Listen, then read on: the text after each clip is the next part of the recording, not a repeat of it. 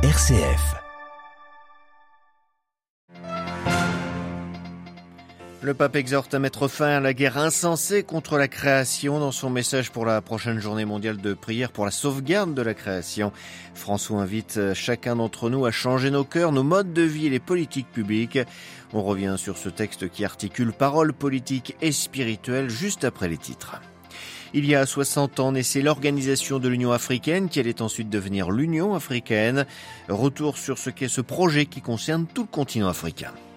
Second tour de la présidentielle en Turquie, Recep Tayyip Erdogan, président sortant, est bien, placé pour l'emporter. Son adversaire tente du coup de radicaliser son discours envers les réfugiés pour convaincre les électeurs de droite, mais ce virage ne plaît pas forcément à son électorat du premier tour. Radio Vatican, le journal, Xavier Sartre. Bonjour, le pape appelle donc à mettre fin à la guerre insensée contre la création, parution ce matin de son message en vue de la prochaine journée mondiale de prière pour la sauvegarde de la création. Elle aura lieu le 1er septembre avec cette année pour thème que la justice et la paix jaillissent.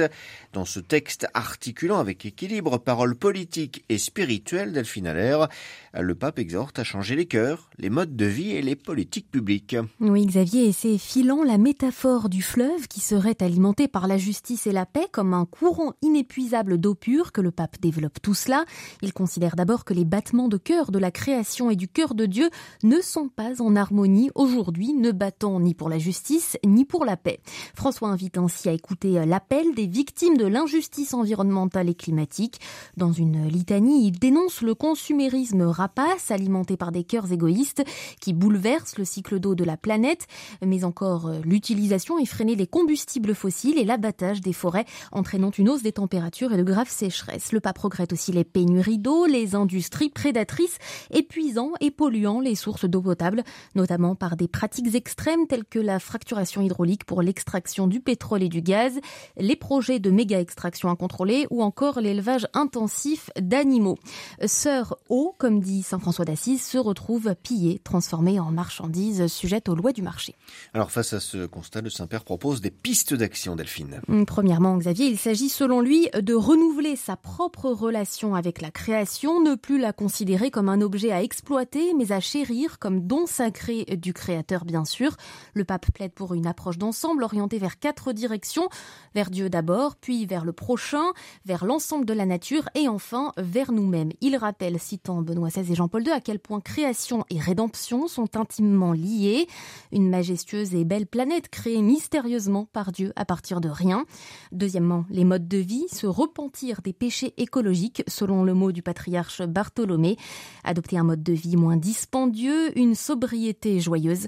Enfin, et non des moindres, transformer les politiques publiques, les détourner de l'enrichissement de quelques-uns qui dégradent les conditions de vie de nombreux autres. Merci Delphine Allaire. Et pour plus de précisions, bien évidemment, rendez-vous sur notre site internet www.vaticannews.va. Toujours au Vatican, après avoir ouvert avant-hier l'assemblée plénière de printemps des évêques italiens, le pape François les a rencontrés une nouvelle fois ce matin dans la salle Paul VI ainsi que le responsable du synode italien. Et c'est justement sur le parcours synodal que le Saint-Père a centré sa réflexion dans son discours. François a lancé trois exhortations particulières à son auditoire. Être une église toujours en chemin, faire église ensemble et être une église ouverte. François notamment a invité les évêques d'Italie à être plus à l'écoute des femmes, des jeunes ou encore des pauvres. Message de témoins entre le groupe Wagner et l'armée russe à Barmout. Les mercenaires engagés sur le front ukrainien cèdent peu à peu, comme convenu, leur position dans la ville dévastée par plusieurs mois de combats acharnés. Le chef de Wagner a affirmé hier, sans qu'il soit possible de vérifier, avoir perdu 20 000 hommes, dont la moitié sont des détenus recrutés pour servir dans ses rangs. Si l'armée russe prend possession de Barmout, le territoire russe est lui une nouvelle fois le théâtre d'incursions de groupes venus d'Ukraine. À en croire en tout cas le FSB, le service de renseignement russe, qui affirme que des sabots saboteurs liés aux services secrets ukrainiens ont été arrêtés. Ils étaient en train de planifier des attentats visant à perturber le fonctionnement des centrales nucléaires russes. La centrale de, de Leningrad et celle de Kalinin dans le nord-ouest de la Russie étaient visées. Le pylône d'une ligne à haute tension a explosé. Des charges explosives découvertes près de cet autre pylône assure le FSB. En attendant, la Russie poursuit ses bombardements aériens. L'armée ukrainienne affirme avoir détruit la nuit dernière 36 drones, ce qui fait dire au président Zelensky que la Russie continue de terroriser l'Ukraine. La capitale Kiev a subi, selon les autorités locales, l'attaque la plus massive depuis le début de la guerre. Il y a 60 ans, jour pour jour, naissait l'ancêtre de l'actuelle Union africaine. Addis Abeba, 32 chefs d'État et de gouvernement parvenaient à s'entendre autour d'un projet commun. Ils signaient la charte de l'unité, l'acte de naissance de la première institution continentale africaine, l'OUA, l'organisation de l'unité africaine, Marie Duhamel. Chef d'État, délégué, journaliste était arrivé, assez sceptique à Addis Abeba, appréhendant l'affrontement de tempéraments trop divers, le choc de conceptions opposées, mais nous sommes tous repartis optimistes. Voilà le témoignage aujourd'hui de l'envoyé spécial du journal Jeune Afrique en 1963 à Addis Abeba. Sur place, dans le contexte des indépendances, les dirigeants de 32 pays, le plus souvent socialistes, tous soudés par l'épreuve de l'oppression, tous aspirant à l'indépendance et à la solidarité, signaient en effet cette charte de l'unité, l'acte de naissance donc de l'OUA. Le texte prenait l'égalité souveraine des États membres, la non-ingérence, le respect de l'intégrité territoriale. Les signataires s'engageaient à faciliter l'unité, la solidarité et à combattre le colonialisme. Nous devons nous unir afin de réaliser la libération intégrale de notre continent, clamait il y a 60 ans Kwame Nkrumah, le chef d'État ghanéen, père fondateur de l'OUA, avec l'empereur d'Éthiopie. C'est lui qui est parvenu alors à mettre les tenants d'une Afrique fédéraliste et celle d'une Afrique des États d'accord. Pendant 40 ans, le rêve de l'UA a se cependant été fragilisée par la guerre froide, les conflits qu'elle ne fut pas en mesure d'arrêter, comme le génocide Rwanda ou encore l'avènement de l'économie de marché. Mais le rêve perdure et en effet, euh, conscients de l'importance de redéfinir leur mission, les chefs de l'UA ont acté en 1999 la transformation de l'organisation en signant la déclaration de Sirte, l'acte de naissance cette fois de l'Union africaine, une organisation qui a fêté ses 20 ans. Marie Duhamel. C'est l'un des quatre derniers fugitifs recherchés pour son rôle dans le génocide des Tutsis au Rwanda en 1994. Fulgence Kaishena a été arrêté hier en Afrique du Sud au cours d'une opération conjointe menée avec la police sud-africaine, annonce du procureur des Nations Unies enquêtant sur ces crimes. Cet homme était en fuite depuis 2001. Il est accusé d'avoir tué avec d'autres individus plus de 2000 personnes, dont des femmes et des enfants, réfugiés dans une église. Il aurait participé à la planification et à l'exécution de ce massacre, selon le tribunal pénal international pour le Rwanda.